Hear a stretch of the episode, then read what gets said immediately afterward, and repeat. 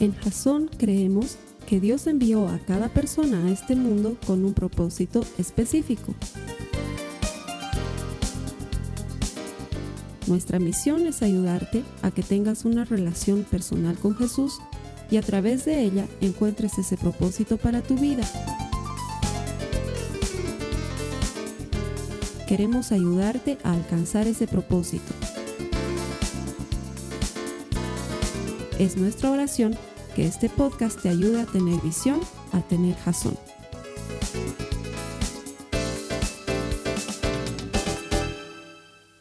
Estamos comenzando una nueva serie, cuatro semanas va a durar. Vamos a hablar sobre el autoengaño. De hecho, así se llama la serie, autoengaño.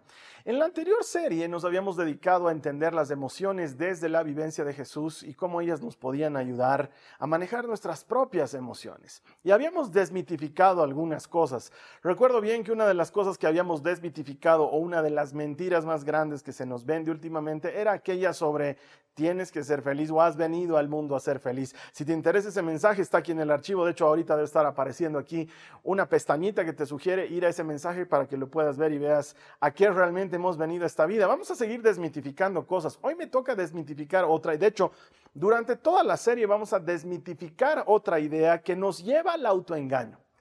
Es un tema cultural. Se escucha mucho en todas partes.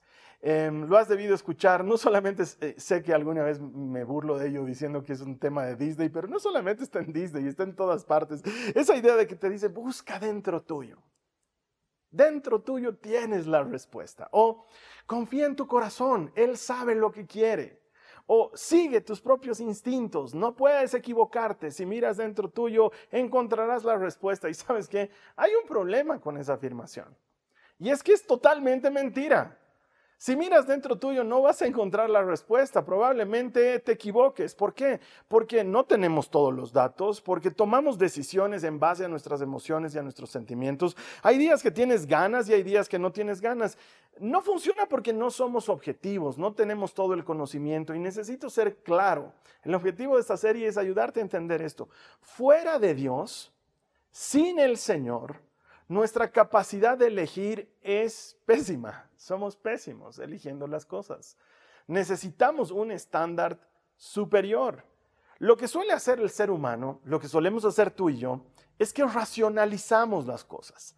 ¿Qué es racionalizar? Bueno, entre las muchas definiciones hay una que aplique específicamente para el tema que estoy compartiendo hoy contigo y para toda esta serie de autoengaño. Racionalizar es ese proceso mental que hacemos para justificar cuando estamos haciendo algo malo. Lo has hecho tú, lo he hecho yo, lo hacemos con mucha frecuencia.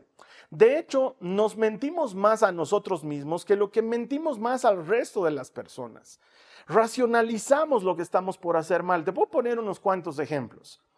Cuando dices, em, no está mal que le pase unos pesos a este policía después de todo, todo el mundo lo hace, además el sistema en el que vivo es un sistema corrupto, este país es un país corrupto, tendría que dejar de vivir en este país para hacerlo y de esa manera justificas el sobornar a un policía o a una autoridad o a quien sea, no sé, esto es muy frecuente en Latinoamérica. O cuando dices, no, no, no soy alcohólico realmente soy un bebedor social. Y esa es la manera en la que justificas que todas las semanas estás bebiendo. ¿Y sabes qué?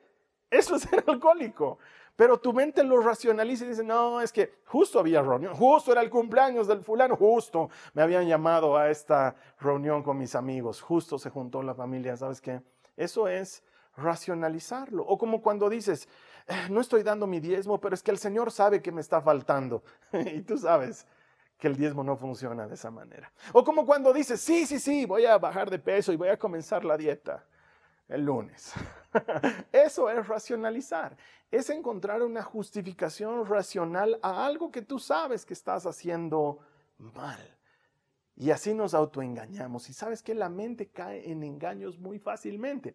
Hay un programa de televisión que mi esposa, mis hijas y yo vemos. Es un programa bien entretenido. Es un programa de un mago. Se llama El Efecto Carbonaro.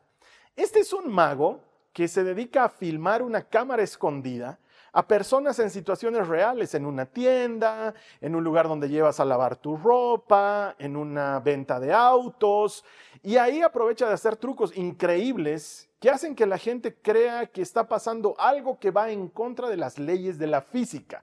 De eso se trata. Y entonces la gente queda completamente sorprendida cuando algo inesperado sucede, como que una caja gigantesca quepa dentro de un alfiler, digamos, o perdón, dentro de un dedal, por decirte algo. Hace cosas así de increíbles, o, transforma un muñequito de goma en un animalito de verdad.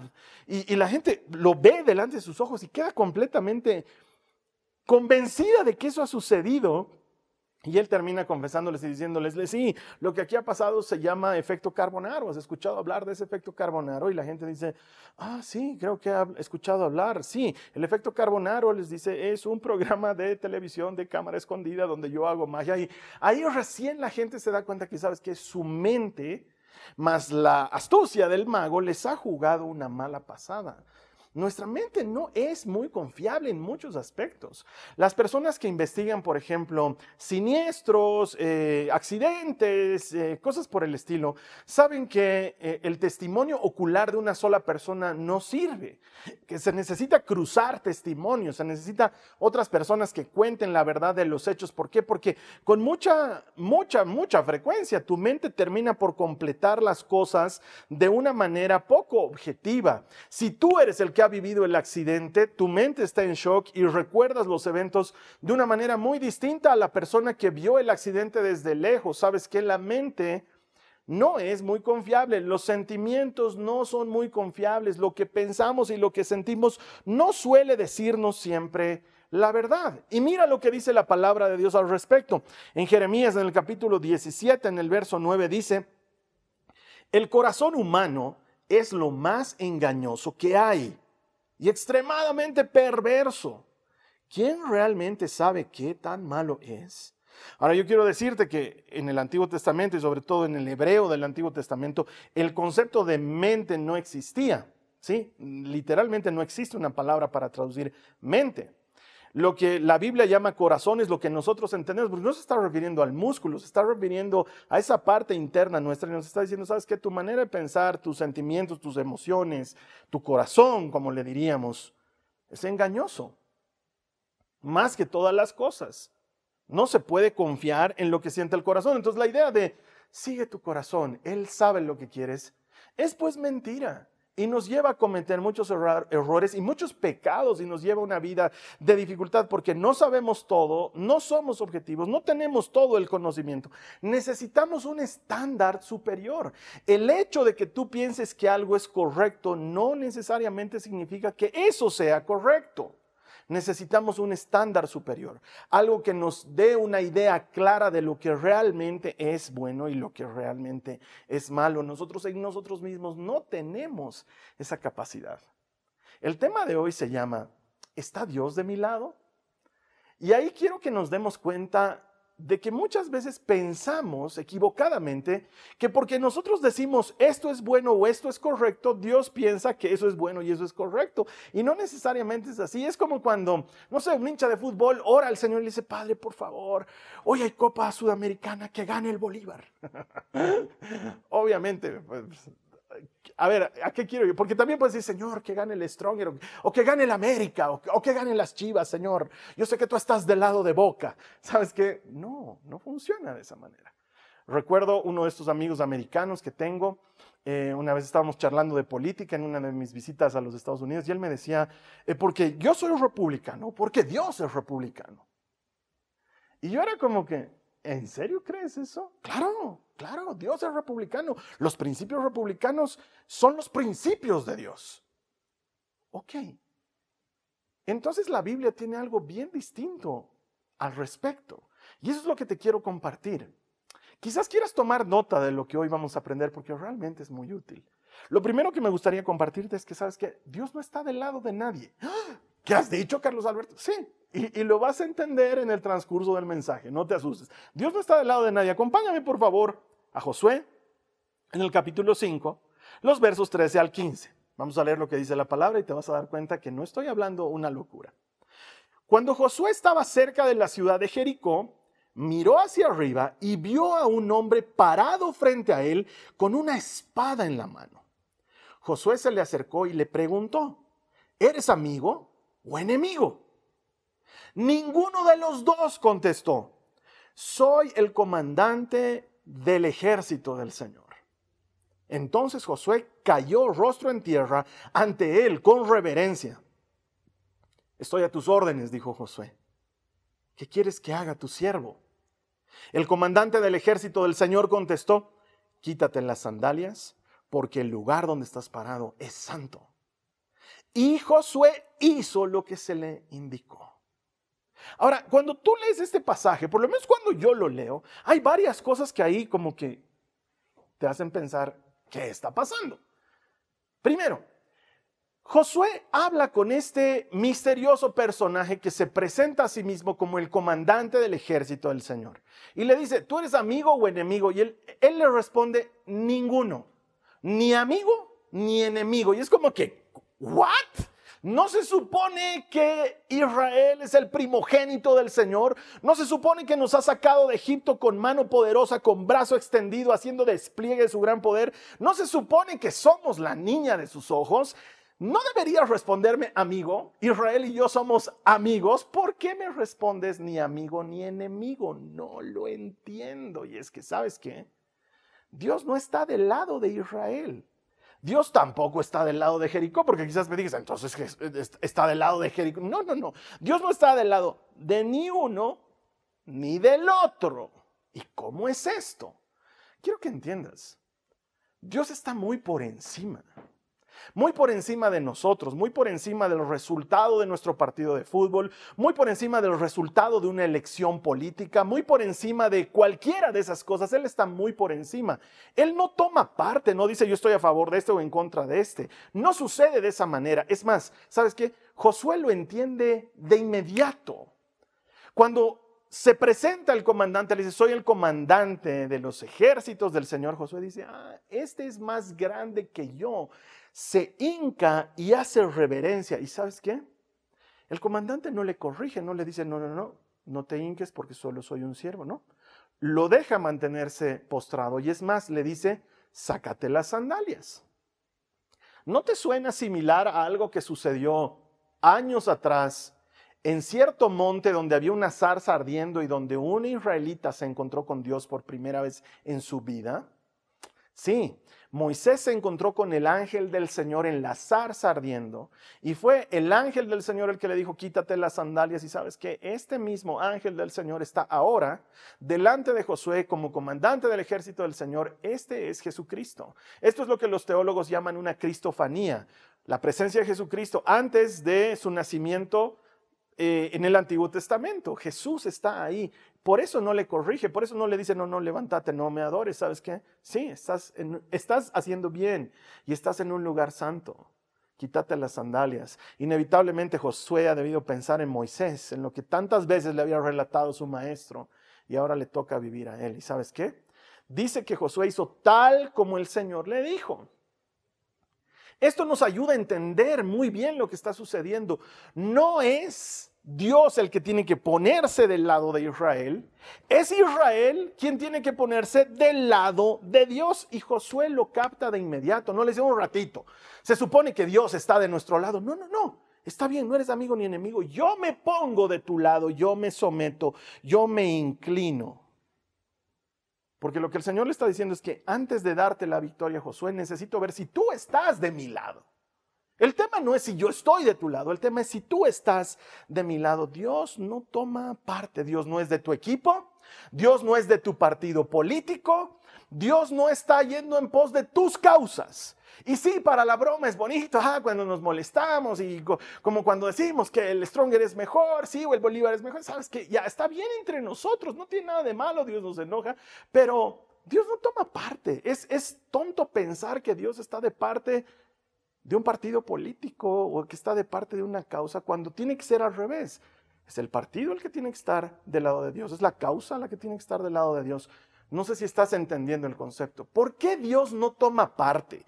La Biblia tiene una explicación de por qué no lo hace. Acompáñame por favor a Isaías en el capítulo 55, los versos 8 al 9.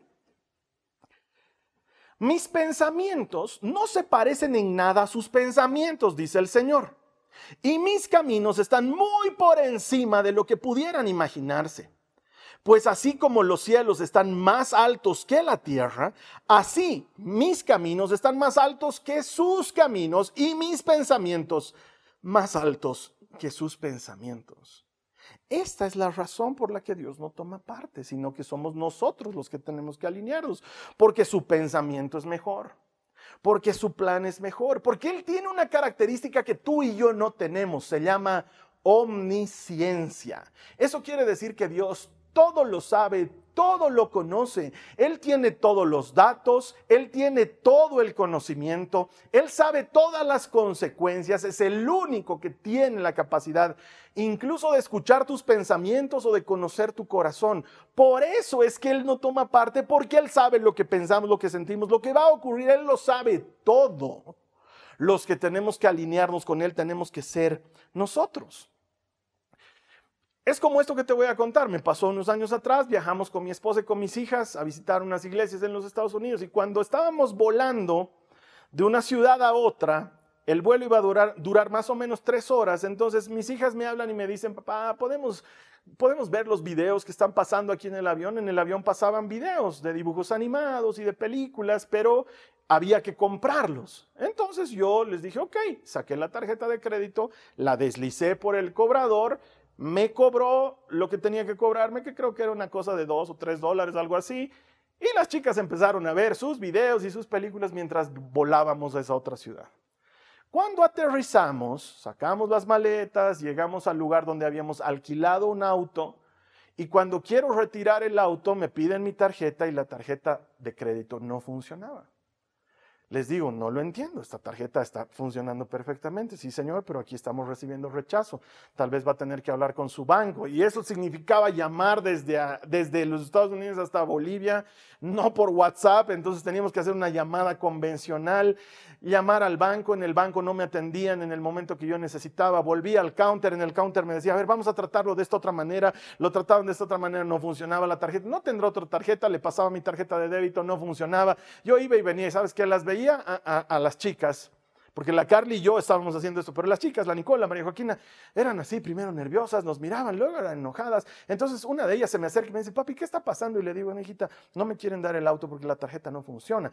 Entonces entre ellas las veo que hablan y se ponen enojadas las dos y dicen, papá, nosotros vamos a ir a hablarle y le vamos a dar su merecido, porque ¿cómo es posible que no nos acepten? Y yo les digo, no, chicas, tranquilas, eso es algo que puede pasar. Y es que, ¿sabes qué? Ellas no estaban comprendiendo todo lo que estaba sucediendo. Ellas lo único que entendían es que habíamos reservado un auto habíamos pagado por la reserva, nos tenían que dar el auto. Eso es lo que ellas lograban comprender. No comprendían todo lo otro que está pasando porque no tienen toda la información, porque no conocen todos los detalles, porque ni siquiera tienen la edad o en ese momento por lo menos no la tenían para comprender lo que estaba pasando. Ellas querían darle su merecido a los del el alquiler de autos y en realidad ellos no necesitaban recibir su merecido, estaban ayudándome lo más que podían. Lo que había sucedido es que la tarjeta se había trabado por haber sido utilizada utilizada en el aire. Esto es tal vez una cosa compleja de explicarme. Al haber sido utilizada en el aire, el sistema detectó que la tarjeta no estaba siendo utilizada en tierra, entonces pensaron en un posible fraude. Y luego de pagar esos dos o tres dólares de la película, la tarjeta se bloqueó. Entonces no me dejaban hacer todo lo otro que teníamos que hacer. Luego conversamos con el banco y el banco solucionó el problema. ¿Y sabes qué? los de la casa que rentan los autos, como vieron que habíamos estado perdiendo como hora y media, casi dos horas con ellos, y habían hecho todo lo posible para que nos sintamos bien, cuando nos dieron eh, el visto bueno y la tarjeta pasó, nos dijo, Señor, en vista de los inconvenientes que, que ha sufrido hoy, queremos hacerle un upgrade, y nos dieron un auto mucho mejor que el que habíamos alquilado por el mismo precio. Algo similar sucede con Dios. Nosotros no sabemos los detalles y como la Nicole o la María Joaquina queremos darle su merecido a alguien más, pero ¿sabes qué?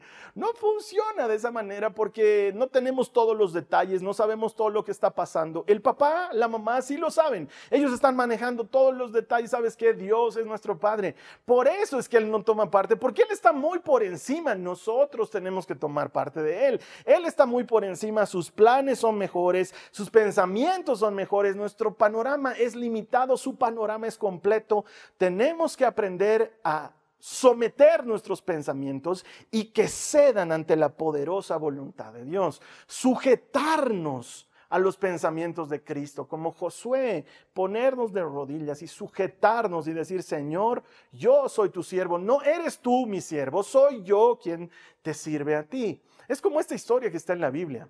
Job, has debido leerla.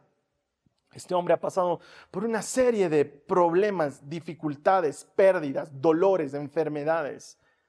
Y entonces se pregunta inevitablemente, ¿por qué permites Dios que la gente sufra?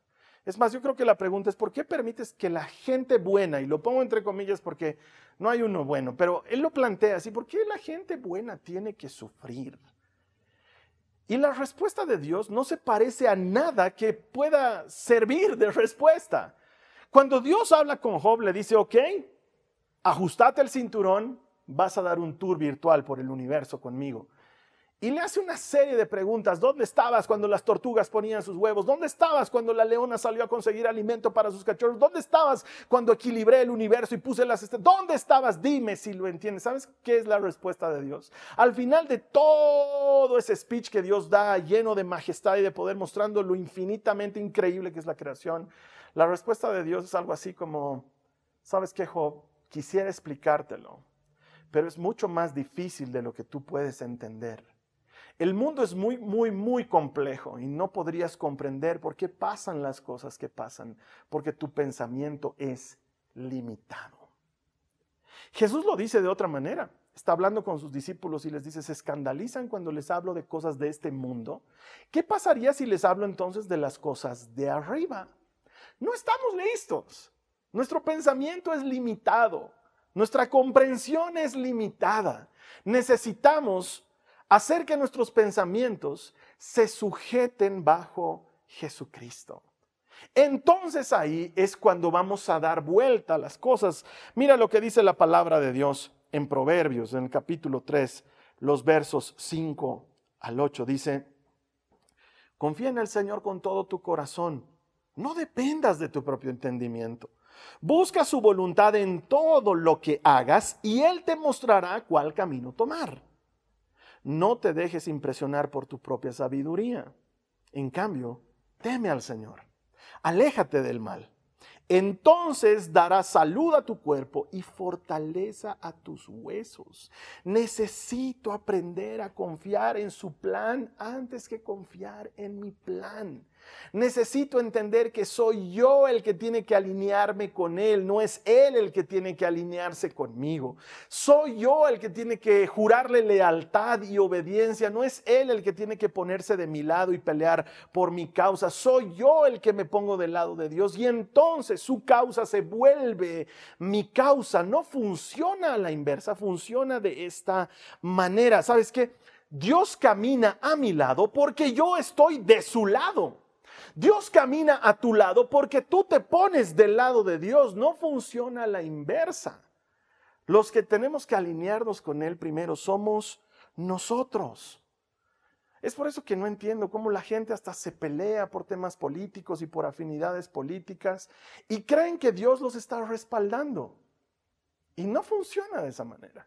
Es a la inversa. Tú te pones del lado de Dios y veríamos si Dios estaría peleando por esas mismas causas. Somos nosotros los que tenemos que entrar del lado de Dios. Como Josué, es mejor idea caer de rodillas ante Él y decirle, ¿qué quieres que haga? ¿Qué puedo hacer por ti? ¿Cómo te demuestro mi obediencia? Entonces quizás me digas, pero Carlos Alberto, ¿y cómo sé lo que Dios quiere? ¿Cómo sé lo que Dios le gusta? ¿Qué sé lo que, lo que Él espera? Esto tiene que ver con una relación y tiene que ver con intimidad. Tanto más te relacionas con alguien, tanto más conoces sus gustos y sus desagrados, tanto más conoces sus expectativas, sus anhelos y las cosas que no le interesan. Es como con cualquier amigo, es como con tus hijos, es como con tu esposa. Mira, yo a mi esposa la conozco todos los años que soy cristiano, son muchísimos años, más de 30 años creo y, mm, hemos sido amigos en muchas etapas de nuestra vida y luego nos hemos enamorado y nos hemos casado. La conozco muy bien. Entonces cuando voy al centro de la ciudad, hay unos dulces que a ella le gusta que solamente venden en el centro de la ciudad. ¿Sabes qué hago? Se los compro. Y cuando llego a la casa, le, doy y le digo, te lo he traído. Y ella le encanta y me dice, ay, gracias, qué rico, gracias, amor. Porque sé que le gusta. Sé que prefiere lo dulce antes que lo salado. ¿Por qué? Porque tengo una relación personal con ella. Cuando salgo a comprar comida para todos, sé que la María Joaquina va a preferir comer una hamburguesa, pero que la Nicole va a preferir comer otro tipo de hamburguesa y que la Carly va a preferir comer un pastel de mil hojas. ¿Por qué? Porque tengo una relación con ellas.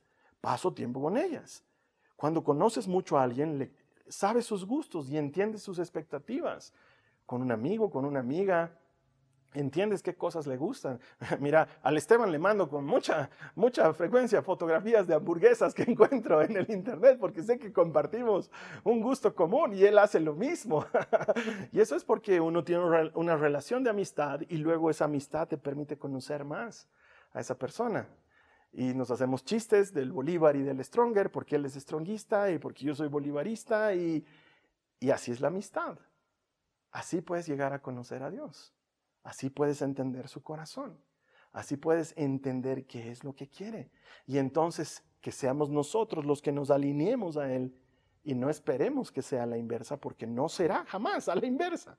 De hecho, mira lo que dice Jesús en Mateo, en el capítulo 12, en el verso 30. Dice lo siguiente, el que no está conmigo, a mí se opone. Y el que no trabaja conmigo, en realidad trabaja en mi contra. Te lo tengo que volver a leer. El que no está conmigo, a mí se opone. Y el que no trabaja conmigo, en realidad trabaja en mi contra. ¿No es Dios apoyando un partido político? Es un gobierno alineándose con Dios y con sus principios y buscando obedecerle en lo que hace. ¿Hay algún gobierno en este mundo que haga eso? No es Dios apoyando nuestra causa, nuestra lucha, nuestro trabajo o nuestros esfuerzos. Somos nosotros alineándonos con Él, creyéndole y haciéndole caso y transformando sus esfuerzos, sus trabajos y sus anhelos en nuestros esfuerzos, nuestros trabajos y nuestros anhelos. Si tú eres obediente, si le haces caso, si crees en su palabra y le haces caso, entonces el Señor va contigo. Porque tú te has puesto del lado del campeón. Cuando tú y yo nos ponemos del lado del campeón, entonces estamos caminando con él a nuestro lado. Es así como funciona. Y eso es lo que hizo Josué en el Antiguo Testamento. Se inclinó y le dijo, soy tu siervo. ¿Qué tengo que hacer? Y el ángel del Señor le dice, quítate las sandalias. Estás pisando un lugar santo. ¿Sabes qué? Jesús necesitaba ver que Josué estaba alineado en obediencia con Dios antes de darle la victoria.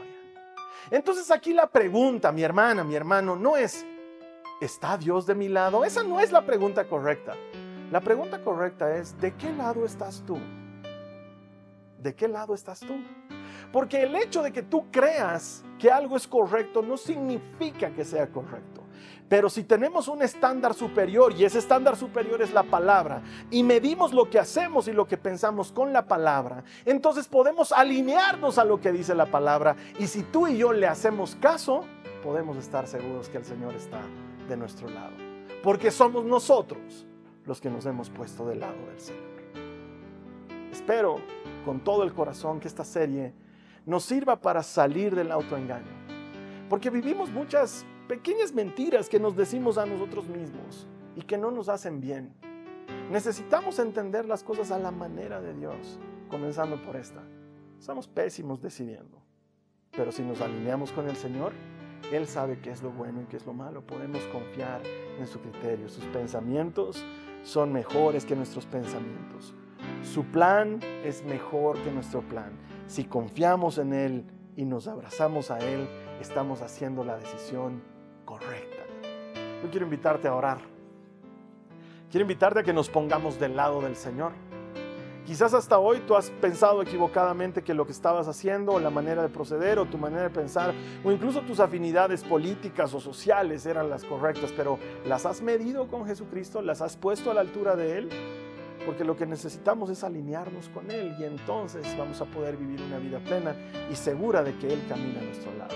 Si ese es tu deseo, quiero ayudarte a orar en este momento. Te voy a pedir que por favor, ahí donde te encuentres, cierres tus ojos, inclines tu rostro y hagas esta oración conmigo. Dile al Señor, Señor Jesús, vamos, dile al Señor conmigo, ora conmigo, dile, Señor Jesús, te doy muchas gracias por mostrarme esta verdad, que tú no tomas parte, que soy yo quien debo alinearme contigo, que soy yo quien debo darte mi lealtad y mi devoción. Y que cuando yo me pongo de tu lado, Señor, entonces camino del lado del campeón y todo es posible para el que cree. Señor, hoy quiero alinearme contigo. Dile a Jesús esto, hoy quiero alinearme contigo. Sujeto mis pensamientos a ti, pongo mis pensamientos a tus pies y elijo, Señor, creer en ti. Elijo creer en tu plan, elijo creer en tu propósito. Ayúdame a decirle, tu plan es mejor que mi plan, díselo, tu plan es mejor que mi plan. Tu propósito es mejor que mi propósito. Confío en ti, Señor. Mi vida en tus manos es el mejor depósito que puedo hacer. Te doy gracias porque has recibido mi oración y tienes mi lealtad y mi devoción. En el nombre de Jesús. Amén. Esta es una oración poderosa porque sabes que no hay nada más grande que un hombre, una mujer rindiéndose delante de Dios. Él honra eso. Eso es lo que hizo Josué delante del capitán, del comandante de los ejércitos del Señor. Eso es lo que acabamos de hacer tú y yo es una buena decisión. Quizás este sea el primer mensaje que escuchas de Jesucristo quizás digas, sí, mi vida ha estado yendo por distintos caminos, em, no sé si he tomado las mejores decisiones, creo que no lo he hecho, creo que necesito que Jesús sea el Señor de mi vida. Si tú quieres recibir a Jesús como tu Salvador, es muy sencillo, lo único que tenemos que hacer es pedirle perdón por nuestros pecados y recibirlo como nuestro Salvador. Si tú quieres hacer esto, yo te quiero ayudar en este momento. Por favor, repite esta oración conmigo. Di después de mí. Señor Jesús, te pido perdón por todos mis pecados. Reconozco que he fallado. Necesito tu perdón. Acepto tu salvación. Te declaro como mi Señor y mi Salvador. Te entrego el control de mi vida. Tú moriste por mí, yo viviré para ti. Si has hecho esta oración, quiero darte la bienvenida a la familia del Señor. Aquí celebramos que todo el que encuentra a Dios encuentra vida. Estoy seguro que acabas de encontrar esa vida abundante que el Señor tiene preparada para ti. La siguiente semana vamos a seguir hablando sobre el autoengaño. Es una cosa que nos pasa a todos, pero con la ayuda del Señor podemos vencerla. ¿Qué tal si me ayudas a compartir este mensaje con alguien más? Ahora nos estamos reuniendo presencialmente, pero tú que estás viendo este mensaje por internet, seguro puedes ser uno de esos misioneros digitales de Jason que nos a llevar el mensaje de la palabra de Dios hasta el último rincón del mundo. Contamos con tu ayuda. Es fácil de compartir y es completamente gratuito. Te voy a estar esperando aquí la siguiente semana para seguir compartiendo más de la palabra. Esta ha sido una producción de Jason Cristianos con propósito.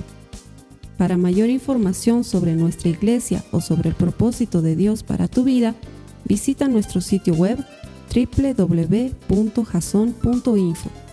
Allí encontrarás muchos recursos para animarte en tu relación con Dios, enseñanzas, nuestro blog, prédicas y mucho más.